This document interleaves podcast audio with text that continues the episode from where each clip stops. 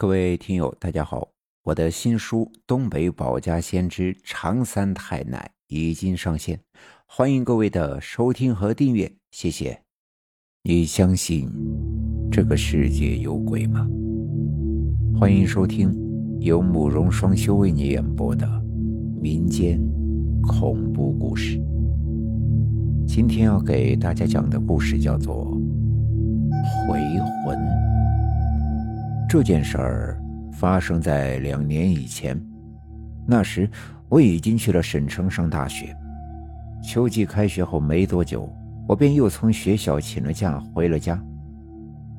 回家呀是奔丧的，我外婆突发脑出血去世了。据说人走得很急，摔了一跤后回屋躺了不到半个小时，人就没了。我的外婆有三个儿子，一个女儿，我妈就是最小的那个女儿。这去世之后，全部儿女都赶了回来，一切倒还顺利，守灵、迁坟、出殡，三天的时间就办完了，下了葬。本来这也就算是走完了程序，大家一起吃顿饭就各自回去。然后等各类忌日再回来上坟就行。可就在第三天的晚上，因为我做了一个关于外婆的梦，这事儿又耽搁了下来。于是由我大舅主持，召开了一次家庭会议。我当时就是把梦到外婆的事儿跟妈妈说了，也没想到我妈会这么重视。听他们那意思，这事儿呀，竟然关乎我外婆临终未了的心愿，是给我托梦交代些什么。可是天地良心呀，我的确是梦到了外婆来到了我对面，一直跟我说些什么。可梦里我只见到外婆张嘴，确实听不清她说的是什么。哎，这也对啊。那边的话，活人是听不清的。听我这么一说，他们给弄出了好几种解释，可最终也没个定论。二舅、三舅和妈妈，最终把这事儿又推给了大舅。大舅是我们这一大家子混得最好的，在城里有个大公司，所以什么事儿都是他拿主意。行吧，那就去办吧。凤，你去吧，钱呢我出。我还有一些事儿，先回城了。于是大舅拍了板就走了。我那时还不知道他们到底要去怎么办。大舅走后，当天下午，我妈就带着我去了邻村的一户人家。张大哥，得麻烦您家嫂子帮忙了。一个看上去神叨叨的秃头男人接待了我们。没事儿，这几天他的状态还不错。那就谢谢了。从我妈和那人的对话中，我还是没能猜出他们要干什么。他大嫂子，我妈您见过吧？嗯，见过两次。进屋后。我们见到了一个四十多岁的中年妇人，那女人的脸很白，是那种没有血色的白，挺吓人的。哎，可惜了，年纪啊还不算多大呢。她的生辰八字有吧？她说话的声音很低，总给人感觉不像是从嘴里发出来的。有，有，我这儿记着呢。妈妈当然是知道外婆的生日等信息，不过一说到这儿，我妈又哭了起来。走得急，也不知道有啥要交代的。没事儿，一会儿你自己去问吧。那女人安慰了我妈几句，可接下来这话。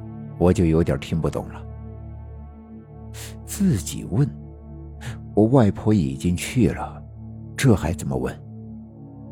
我心里画着问号，看那女人背过身，点起了一大把香，回身插到了她身后的一个供桌上，也不知道供奉的是什么。待会儿，时间别太长，对她对我都不好。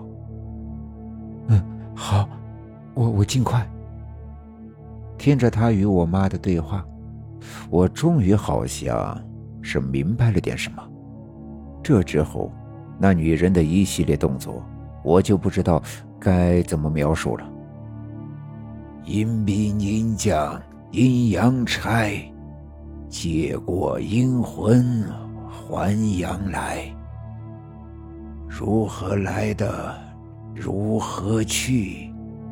阴阳之理。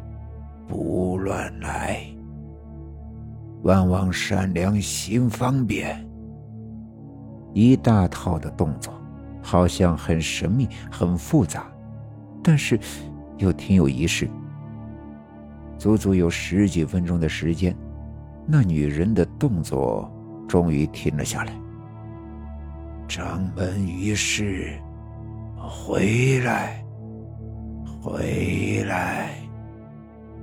他嘴里说的那个张门于氏，我想便是我的外婆。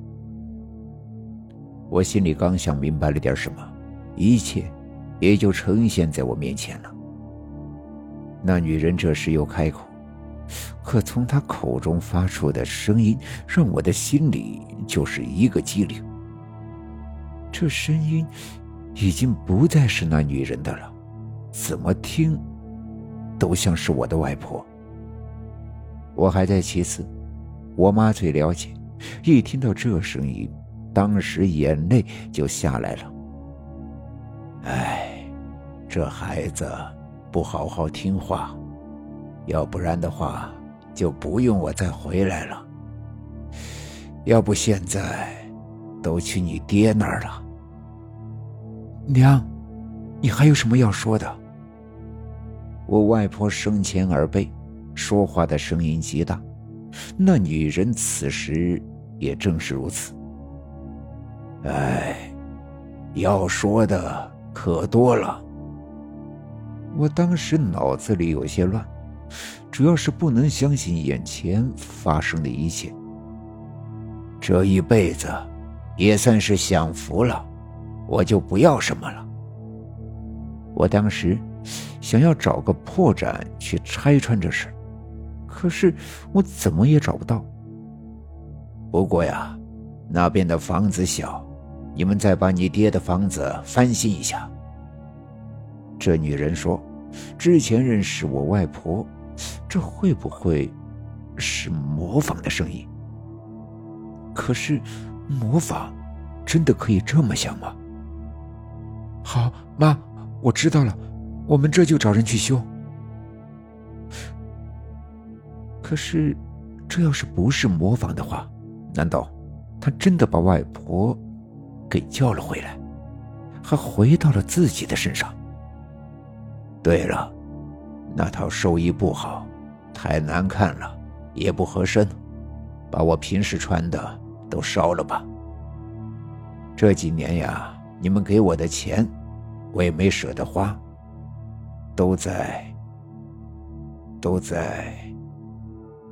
有那么一刻，我真的心里有些挣扎，就像坐在面前说话的，并非是那个女人，而就是我的外婆。虽然这一切那么的令人难以置信，这个对话持续了大概有十多分钟，后来，那女人又低下了头。没一会儿，又抬起头说了声“走了”，便又恢复了之前的低沉声音。妈，他说的能是，能是真的吗？回去的路上，我还是心中打鼓，便又试探性的问了妈妈：“怎么不是？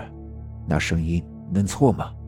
而且，那存折的密码就是妈的生日。”错不了。我的妈妈对此深信不疑。